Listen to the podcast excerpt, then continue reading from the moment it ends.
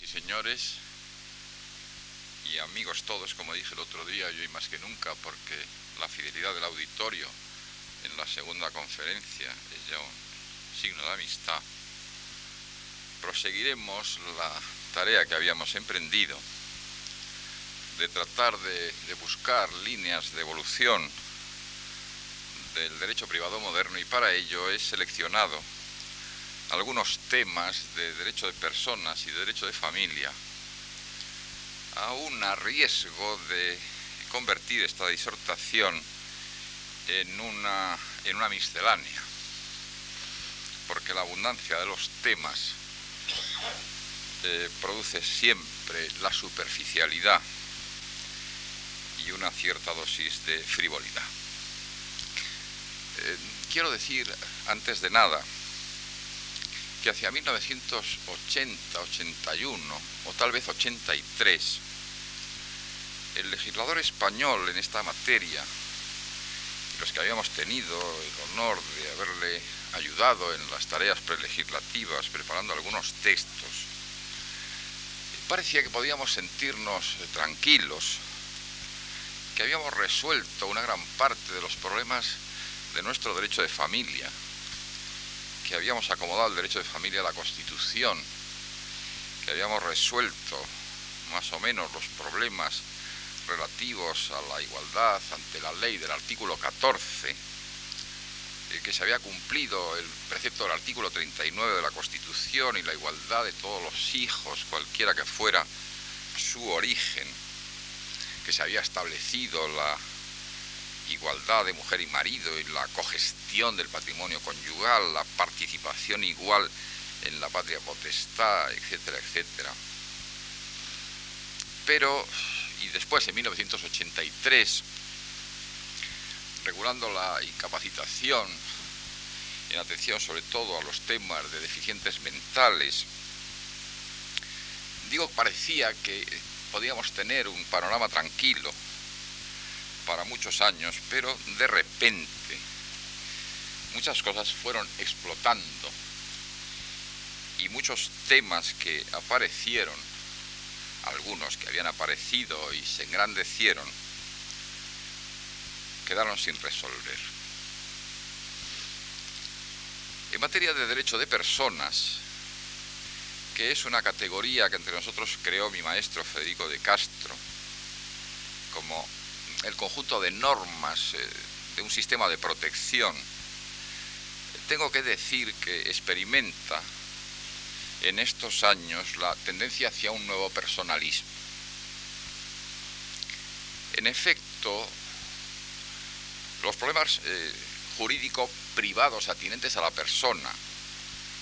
se contemplaban con anterioridad desde el punto de vista de la abstracción del abstracto sujeto de derecho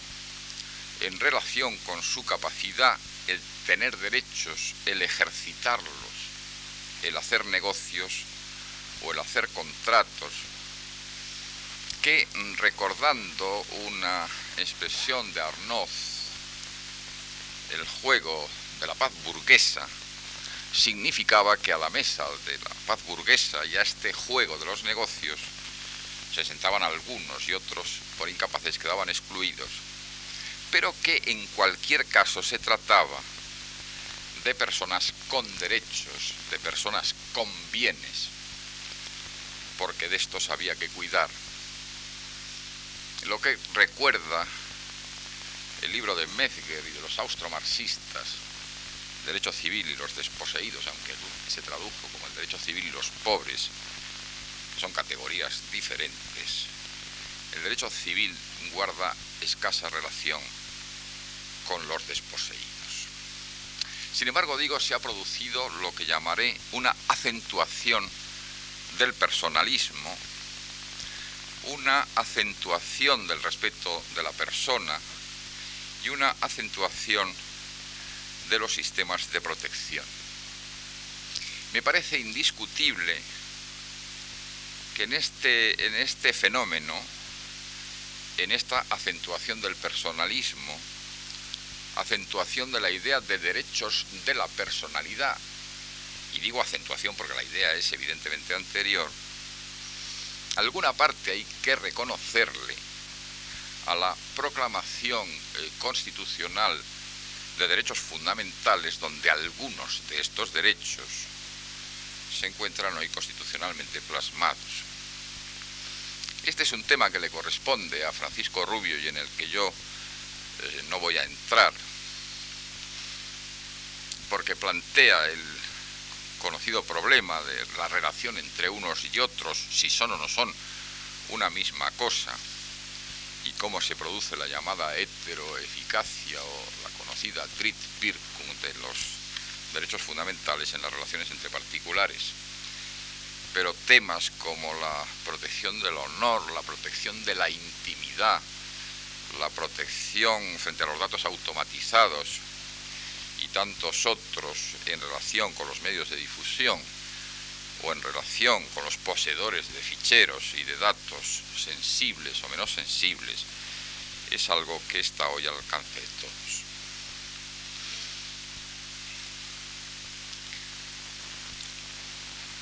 Una, un eh, mayor sistema de protección, decía, y algunas cosas que nos han ido explotando en el camino de estos últimos años. La primera y más reciente es la Ley Orgánica 196 de 15 de enero de protección jurídica del menor y de protección de modificación parcial, del Código Civil y de la Ley de Enjuiciamiento Civil. De esta ley se podrá quizá decir lo que apunté el otro día en relación con las leyes que hacen las clases profesionales interesadas en los temas,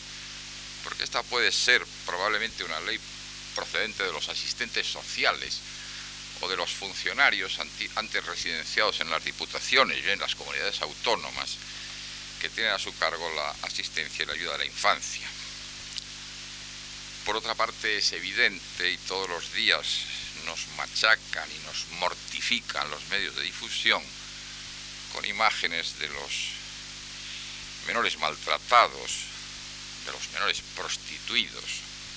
o simplemente de los menores que son muñecos en spots publicitarios, en anuncios o en cosas de ese tipo. De manera que un sistema jurídico privado probablemente resultaba en este punto insuficiente. Es cierto que en esas reformas del Código Civil a las que he aludido, 1981 sobre todo, eh, con alguna preocupación que estaba en aquella misma línea, se había intentado introducir, en primer lugar, la idea de que los derechos de la personalidad, eh, en, aquellos casos en que el menor tenga lo que llamaban antiguamente en los catecismos el uso de la razón, debía consentir en su ejercicio. Y se había establecido también alguna línea de control de la patria potestad por órganos públicos sobre todo con la visión en los eh, conocidos casos de la prohibición por los padres de las transfusiones de sangre en los supuestos de los pertenecientes a los llamados testigos de Jehová, aunque seguramente se trataba solo de esbozos y de eh, medidas insuficientes. Esta ley, que no voy a comentar naturalmente, eh, aplica intervenciones administrativas, por una parte, de este tipo de, administraciones, en los casos de menores en situaciones de desamparo, que no es lo mismo que menores abandonados, menores respecto de los cuales no se ejercen las funciones tuitivas de la patria potestad por más que abandonados no estén, y de menores en situación de riesgo.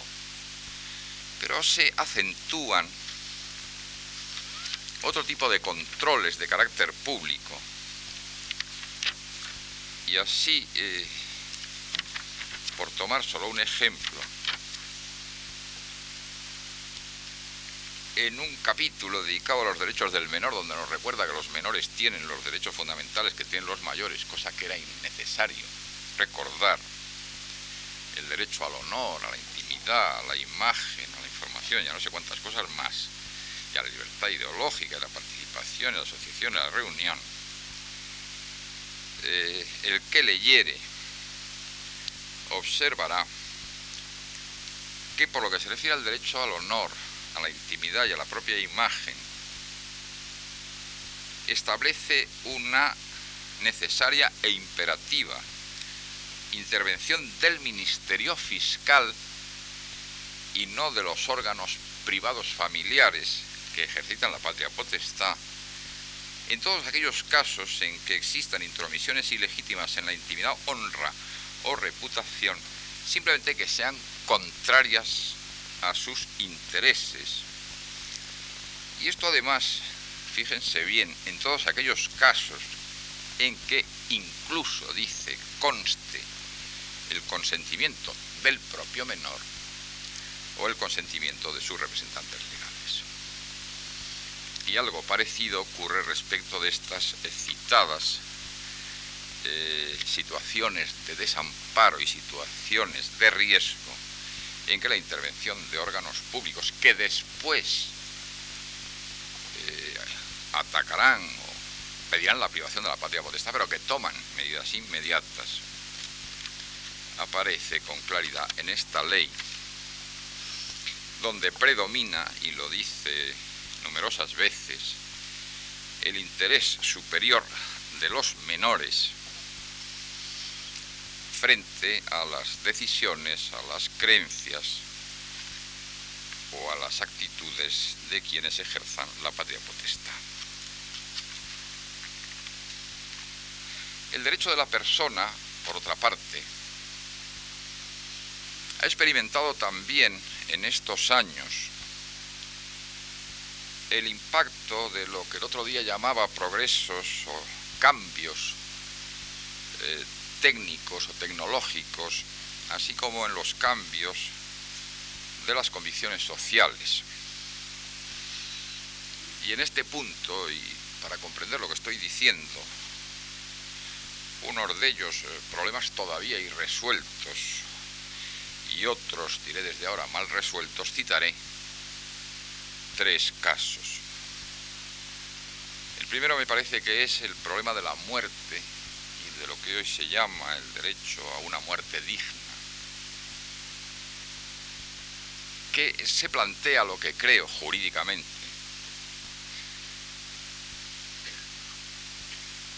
En punto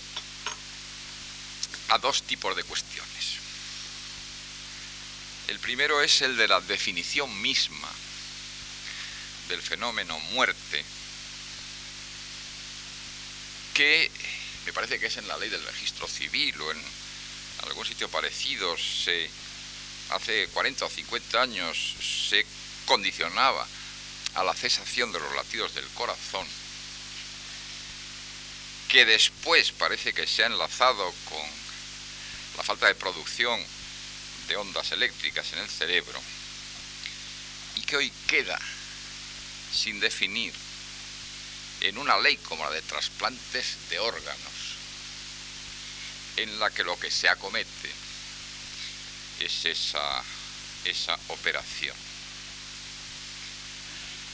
Y hay por consiguiente en este punto una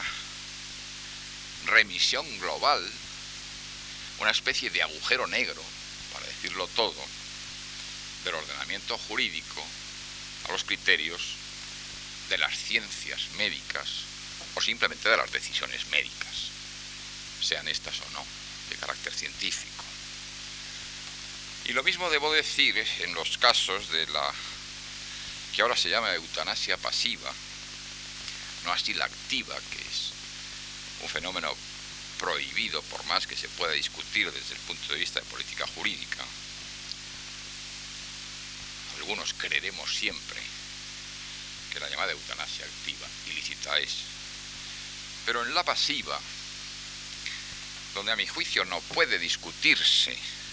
el derecho de la personalidad y, seguramente el derecho fundamental de la persona de reusar tratamientos médicos o de reusar la continuación de determinados tratamientos médicos.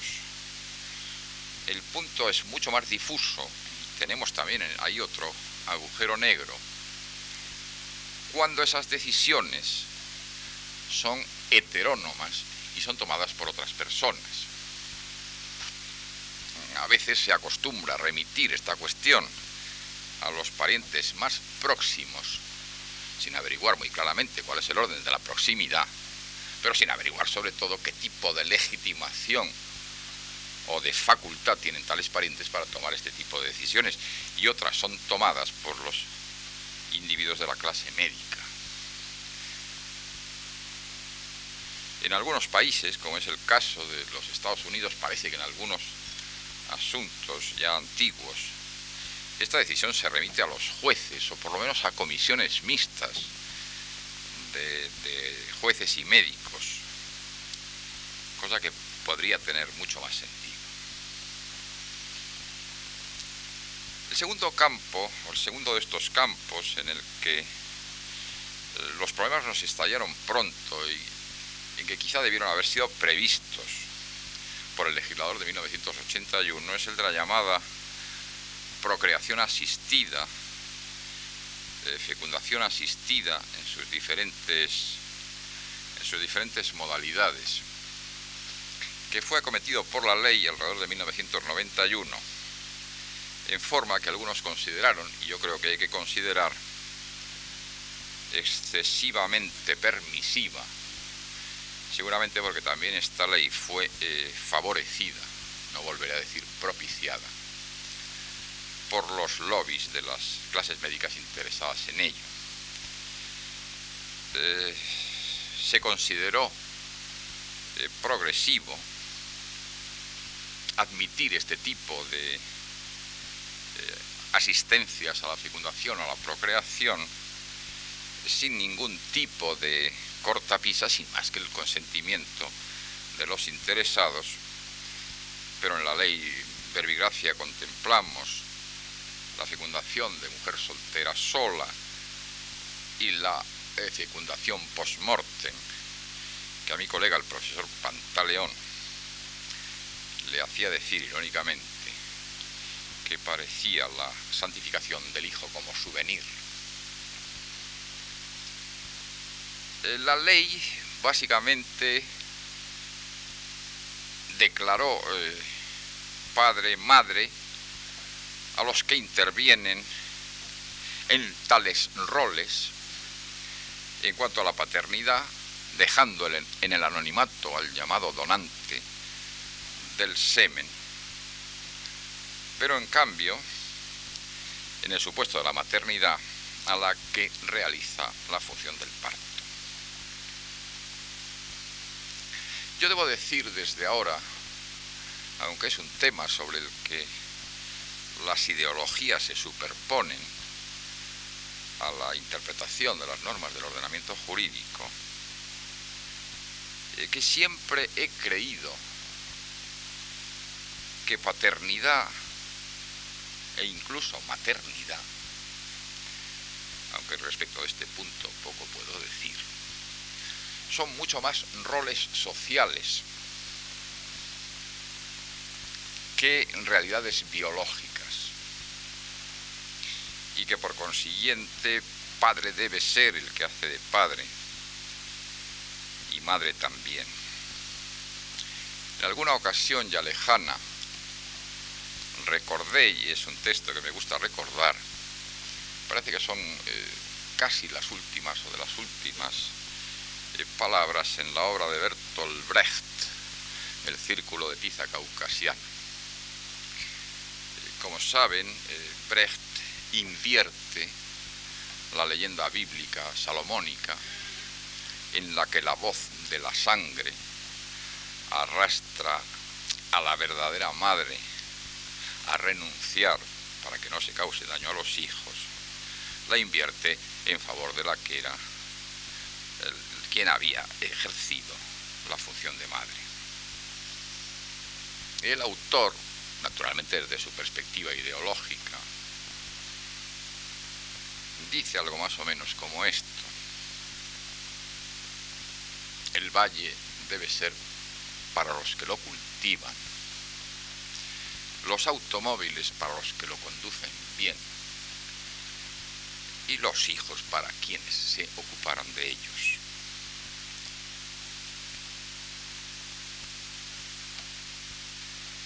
Pero Si en este punto esta ley no puede ser discutida, el anonimato del donante de semen y algunas de estas fórmulas de hijo souvenir eh, nos dejan por lo menos con algún tipo de perplejidad. Estas perplejidades deberían ser, creo, dos.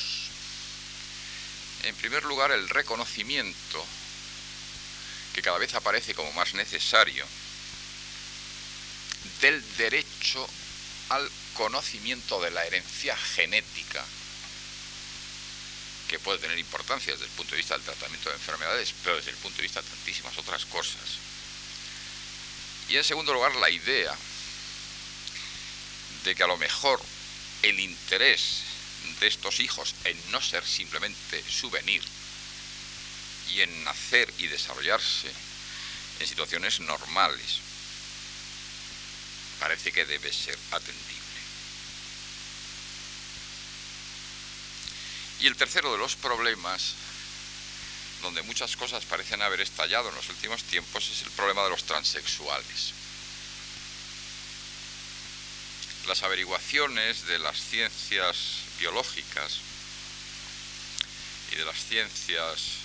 psicológicas y psiquiátricas. Conducen hoy, y así lo señala alguna sentencia del Tribunal Supremo, a que el sexo, que todos creíamos que era algo eh, morfológico y casi natural, presenta unos ingredientes distintos, porque además del sexo evidentemente eh, morfológico, existe un sexo cromosomático y existe también un sexo psicológico. El problema de los transexuales solo se plantea en el momento en que los avances de la cirugía, por otra parte, eh, permiten, si no resolver definitivamente, que eso seguramente en manos de Dios está, pero paliar el problema del sexo morfológico, tratando de más o menos ajustarlo al sexo cromosomático y al psicológico. El problema admite muchas variantes. En muchos casos se, ha tratado simplemente de pedir un cambio de nombre en el registro civil. Pero en otros casos se pretende también el derecho, el jus connubi, o el derecho a la celebración del matrimonio. Y este es eh, ciertamente problema de laguna legal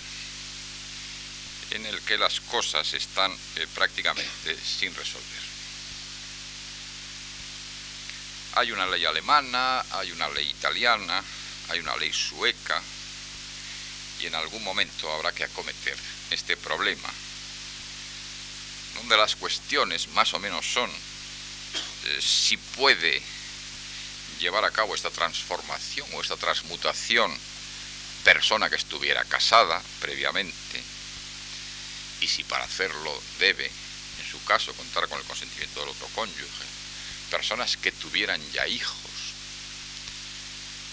y si debe exigirse o no, el tema aparece de la ley alemana, una cierta edad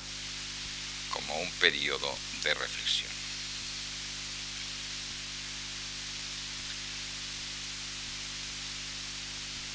Un segundo tipo de reflexiones eh, merece el derecho de familia, eh, respecto del cual tendré que comenzar recordando que alrededor de 1914 Antonio Chicu, ilustre civilista italiano, abrió una discusión, yo creo que hoy ya rancia, sobre la pertenencia al derecho de familia, al derecho privado o al derecho público. Y Antonio Chicu se inclinaba allí en favor de una especie de traslado del derecho de familia al derecho público, sobre la base de la existencia de situaciones de autoridad, de potestad, de jerarquía, sobre la base de la indisponibilidad de este tipo de normas sobre la base de la inexistencia, la práctica inexistencia de juego de la autonomía de la voluntad en esta materia. Esta discusión eh, alcanzó entre nosotros una cierta notoriedad porque con los años Antonio Chicu pasó a ser profesor de la Universidad de Bolonia, donde continúa existiendo el Real Colegio Español y fue maestro de muchos de nuestros colegas en la disciplina que traían los ecos de esta polémica. Y como polémica abstracta, como polémica abstracta, hay que decir que parecía una polémica un punto absurda y que era eh, difícil encontrarle su sentido. Tiempo después de habernos todos ocupado de ella y leyendo algún libro sobre los civilistas italianos de la primera mitad de este siglo, el autor, cuyo nombre no recuerdo en estos momentos, colocaba a Antonio Chicu, por lo menos en aquellos años, 1914 y 15, entre los que se situaban en los eh, movimientos que para entendernos hay que llamar corporativistas o, si ustedes quieren, prefascistas. De manera que la polémica no era una polémica abstracta, ni una, era una polémica absolutamente neutral, sino que estaba perfectamente imbuida por actitudes ante la República. Porque por lo general, todo este tipo de polémicas que a veces se plantean abstractamente, no son nunca en puridad abstracta y esconden problemas reales. Como saben, el corporativismo trataba de superar los llamados males del individualismo liberal, insertando, como dicen que habían hecho los antiguos griegos, vayan ustedes a saber, eh, al individuo en una serie de corporaciones, eh, además corporaciones que tenían, eh, según la idea de Tönnies, no formas asociativas, sino formas comunitarias. La familia efectivamente podía ser una de estas corporaciones. Y algunos de ustedes, los que ya van avanzando en edad, como me ocurre a mí, pues no les resultará eh, extraño si recuerdan de qué manera en el régimen político anterior, eh, la familia se presentaba como una de estas corporaciones a las que correspondía como tales corporaciones algún papel en la cosa pública. Familia, municipio y sindicato, por poner la tríada, pero también había estado una fórmula parecida, creo que sin el sindicato, en la Francia de Vichy, con la que en algún momento el régimen político anterior guardó algún parecido. Y eh, las mismas personas a las que antes me he referido, por su edad, que es la mía, recordarán también cómo la llamada representación en las cortes orgánicas era una representación familiar. Hay que decir, desde luego, que esta idea, que tuvo algún presente más bien retórico, eh, no tiene, y hay que esperar que no tendrá, el futuro, y que por consiguiente si hubo en algún momento alguna tentación o alguna tendencia hacia una publificación de la familia y del derecho de familia, hoy hay que darla por concluida. De manera que así como hablé el día anterior de una reprivatización general del derecho privado, hoy puedo hablar también de una reprivatización del derecho de familia y de un retorno de la familia a su posición de elemento eh, constitutivo de la privacidad. Lo cual no significa, evidentemente que no, que no se produzcan en este terreno algún tipo de intervenciones públicas, pues sobre todo las que existen en relación con los menores de edad han sido ya aludidas y no hay más que remitirse a ellas.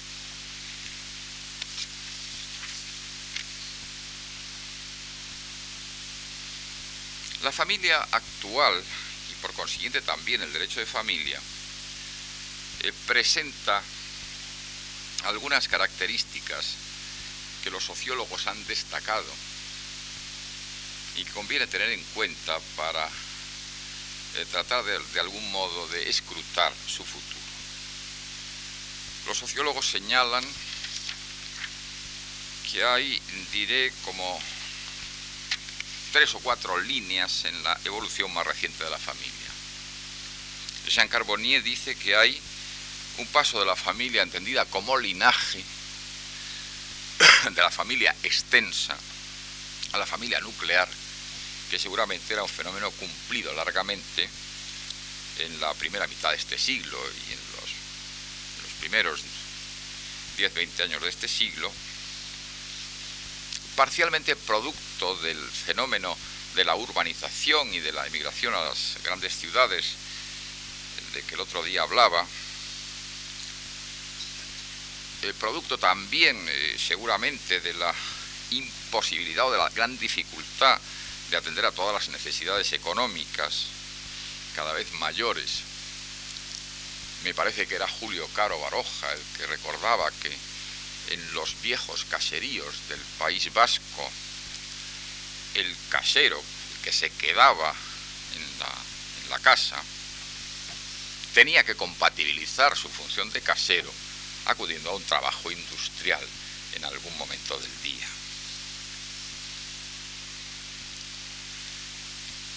se produce por consiguiente una reducción del conjunto familiar. De manera que esta, según los sociólogos, familia nuclear queda reducida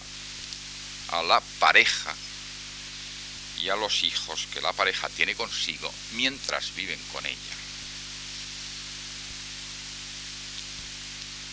Esto significa, claramente me parece, una eh, pérdida de significado jurídico del parentesco más allá de este grupo reducido. Es verdad que, los códigos y las leyes continúan hablando de parientes, siguen llamándolos en el derecho de sucesiones hasta el cuarto grado de consanguineidad, pero mm, se produce una una reducción de esa significación jurídica, que además tampoco se encuentra en la recta conciencia de las gentes. Alguna vez he contado la anécdota de un amigo mío que tras haber enviudado mm, quiso casarse y se casó con una prima carnal de su mujer y se fueron tan contentos a la parroquia fue canónico, sin advertir, cosa que el párroco hizo enseguida, que existía entre ellos un impedimento, porque eran parientes en tercer grado de afinidad. Naturalmente se trataba de un impedimento dispensable y la dispensa fue muy sencilla, eh, pero no traigo el ejemplo por esto, sino por la idea de que en la conciencia de aquellas personas, amigas mías, como la conciencia de muchos de los presentes y bastante de los ausentes, no aparecía para nada la idea de que pudiera existir un parentesco. El de afinidad es un parentesco, un punto extraño, más allá quizá de suegro, suegro, suegra, yerno, nuera y algunos cuñados, y menos todavía que fuera un impedimento que pudiera eh, poner trabas al matrimonio que proyectaba, aunque como digo fueron trabas fácilmente superables. Esto significa, si las cosas se pueden entender, que seguramente estos impedimentos que estaban todavía en el Código de Derecho Canónico en su versión de 1918-1919 y que estaban en el Código Civil en su versión 1889, porque era a su vez la versión de la Ley de Matrimonio Civil de 1870, hecha por don Eugenio Montero Ríos, que era canonista, y lo único que hizo fue laicizar, si lo puedo decir así, las normas del derecho canónico, se correspondían bien con la idea de la familia linaje, en la que se aplica duramente el principio de la exogamia, eh, no tanto por razones de orden biológico, cuanto porque, como decía Levi Strauss, la idea es que las mujeres hay que ir a buscarlas fuera para establecer mediante ellas, mediante esta búsqueda, alianzas y nuevas relaciones.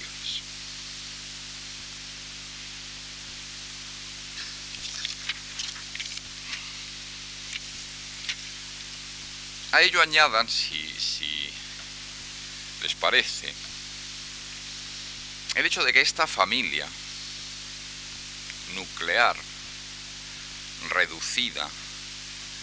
en las grandes urbes, además en pequeños espacios o pequeños volúmenes, según se mire,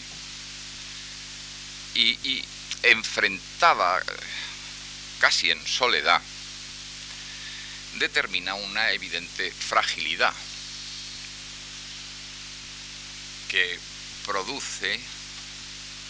un aumento constante en casi todos los ordenamientos del número de divorcios, un aumento constante en lo que hoy se llaman crisis conyugales, peticiones de alimentos, etc. Pero hay también, los lo señalan, el eh, problema, como consecuencia de lo que acabo de decir, de las familias segmentadas, en que solo un segmento de la familia nuclear es ya familia, padre barra madre hijo barra S, si lo puedo también decir así, que ustedes vieron en la película de Kramer versus Kramer y en algunas otras sucesivas, pero que una estudiosa puertorriqueña, la señora Ruth Ortega Vélez, leyendo algunas encuestas norteamericanas, dice que sobre el, final del siglo, el principio del siglo que viene, un 20% pueden pertenecer a este tipo de familias segmentadas. Lo que plantea problemas de coexistencia, problemas de resolución de las crisis, derechos de visita, derechos de permanencia con uno u otro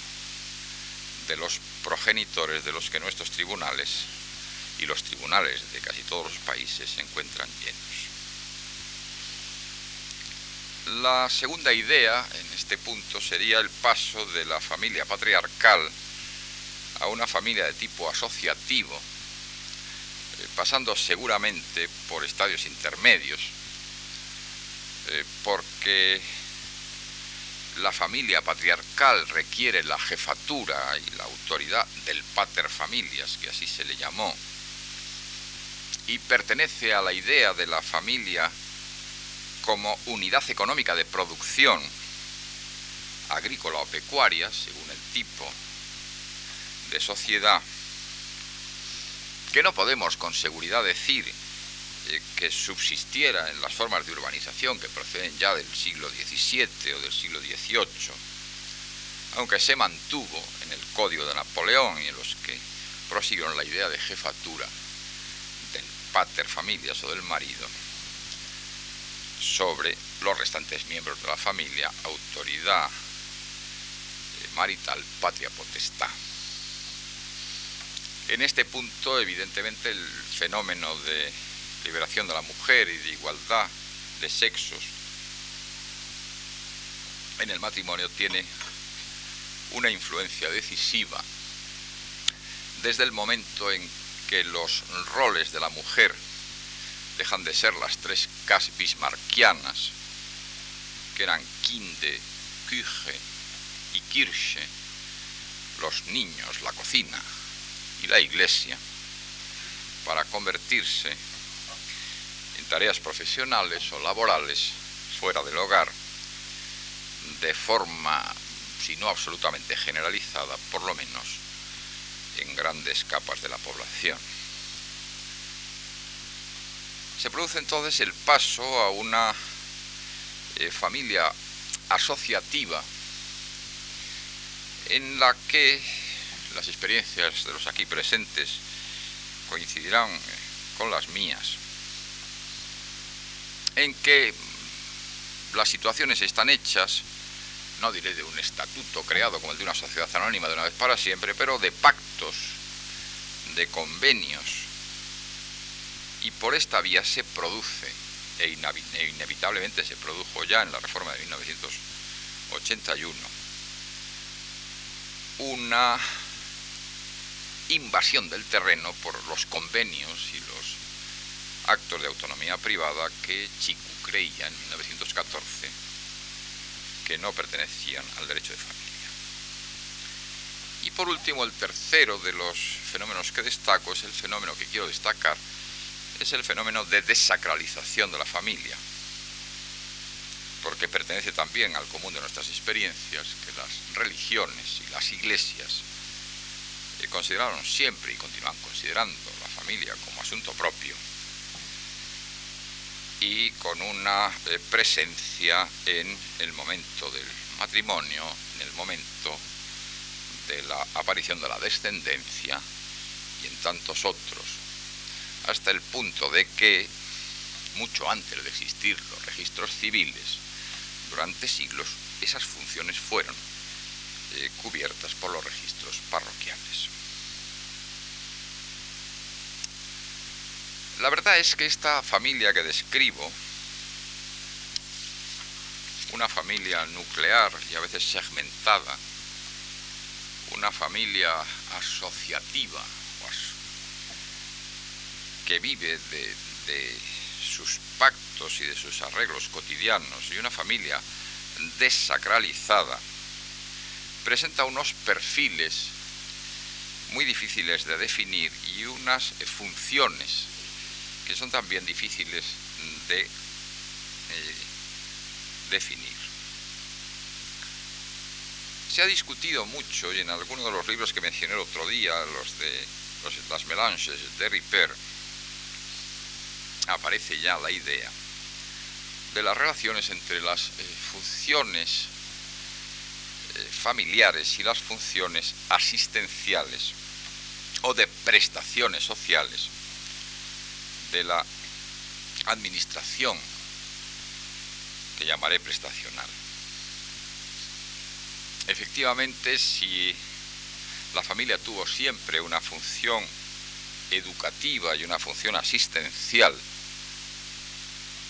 puede bien decirse que una eh, gran parte de estas funciones son cumplidas por administraciones públicas, las administraciones educativas, por la seguridad social. Sin embargo, creo que algún tipo de, funciones de este corte eh, puede y debe todavía seguirla cumpliendo la familia. Y efectivamente sabemos hoy que las cumple, no siempre bien respecto a los ancianos, todo hay que decirlo, muchos de ellos lanzados a esos llamados como es residencias de la tercera edad. Pero sabemos o más o menos intuimos que respecto de gentes en paro y de jóvenes que retrasan cada vez más, según sabemos también, la edad del abandono de lo que era la familia nuclear, esta está cumpliendo esas funciones. Y creo finalmente que queda lo que se puede llamar las vías de socialización, la vía del mantenimiento de las tradiciones y de las creencias, de la misma manera que en los viejos hogares romanos existían el culto de los dioses lares y de los dioses penates y la idea insustituible de constituir el reducto de la intimidad. Pero nos quedan todavía, y para concluir, lo que con un interrogante nos interrogaremos como familias alternativas. Familias alternativas se las llama hoy con algún eufemismo eh, parejas no casadas, convivencia more uxorio, que en aquellos casos en que se trata de pareja heterosexual, el mos uxorium parece que puede existir, pero que pueden ser también ciertamente parejas homosexuales. Este es, como saben, un tema situado en este momento, si no en un primer plano, cuando menos en un segundo plano. Sabemos que en la anterior legislatura el proyecto existió y que por razones más bien de política general no llegó a ser discutido, pero sabemos que en ese punto hay pretensiones de grupos sociales con alguna evidente fuerza. Por lo que convendrá decir respecto de este tema también alguna, aunque sea pequeña palabra. En una sociedad que es una sociedad permisiva y en el que por ninguna razón este tipo de situaciones se pueden considerar como ilícitas y en que la en que la moral tiende a ser cada vez más una moral relativa y bastante individualizada, ninguna razón se encuentra para la absoluta proscripción y menos todavía para la aplicación a muchas de estas situaciones de la idea de causa torpe que aparece en el artículo 1306 del Código Civil eh, para establecer la irreclamabilidad de aquello que ha sido entregado en virtud de esta situación.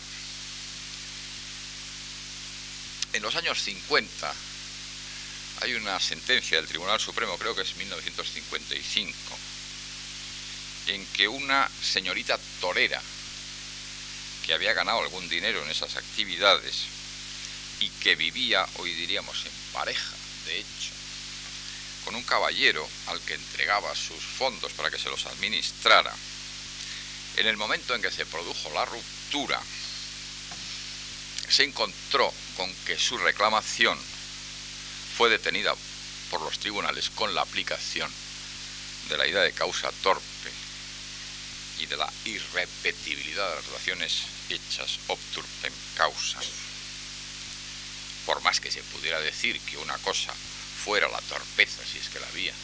en las relaciones personales y otra cosa distinta en las relaciones económicas. Hoy, naturalmente, esta idea no podría sostenerse, pero con ella quiero introducirme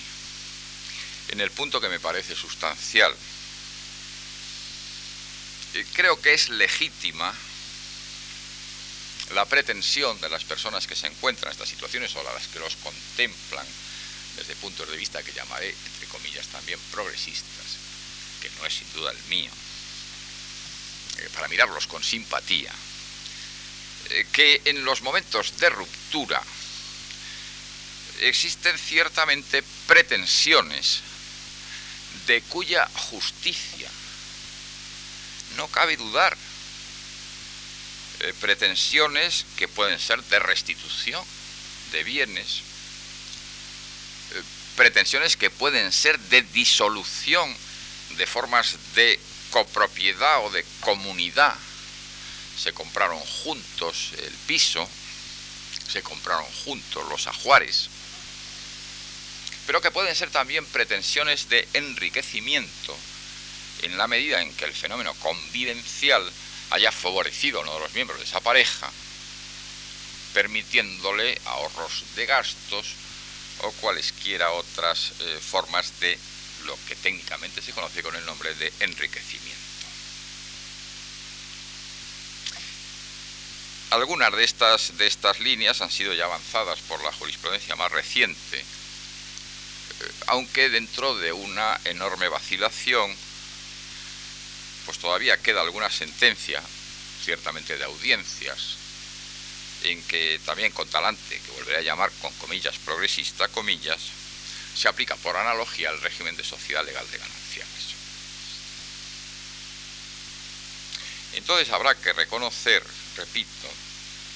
que pretensiones de liquidación son justas y deben resolverse, y es probablemente prudente que en un momento de, gran confusión en la materia se resuelvan legislativamente. Lo que ocurre es que no me parecen diferentes, en sí mismas consideradas, de aquellas otras que puedan ejercer personas que han convivido amistosamente o que han convivido bajo el mismo techo con otra relación de la que esté eh, proscrito lo que algunas de nuestras leyes más recientes han llamado la eh, orientación sexual, por ejemplo, para establecer el derecho de subrogación en los arrendamientos urbanos en curso o por alguna otra cosa parecida. Cuestión diferente me parece que es la de institucionalizar este tipo de familias alternativas o la de convertirlas en, formas eh, en formas matrimoniales. Porque al respecto me limitaré a señalar dos cosas que siempre me han parecido extraordinariamente claras. La primera es que en el artículo 32 de la Constitución, por la que nos regimos, existe una garantía institucional del matrimonio y el matrimonio es considerado como una institución y creo que se vulneraría la garantía institucional del matrimonio desde el momento en que existieran, también comillas, otros matrimonios. Y la segunda es que por lo menos en muchísimas ocasiones, cuando las uniones eran, como también se las llamaba, libres, la unión libre. Alguien hace trampas en el juego cuando lo que se creó como libre, se quiso como libre y se configuró como libre, pasa a convertirse en jurídico. Eh, por consiguiente, la solución pasa, en mi modesta opinión, por regular pretensiones liquidatorias y dejar las cosas en ese punto. Sin embargo, en este tema, como en muchos de los que he tratado de esbozar, no sé con qué fortuna, pues tendré que, recogiendo el hilo del principio, volver a decir que después de 1981, 83, muchas cosas nos explotaron entre las manos, muchos nuevos problemas, y que seguramente muchas cosas nos continuarán explotando más adelante, porque como también se dice, la vida supera inevitablemente a las ficciones, pero el don de adivinación que lo ejercite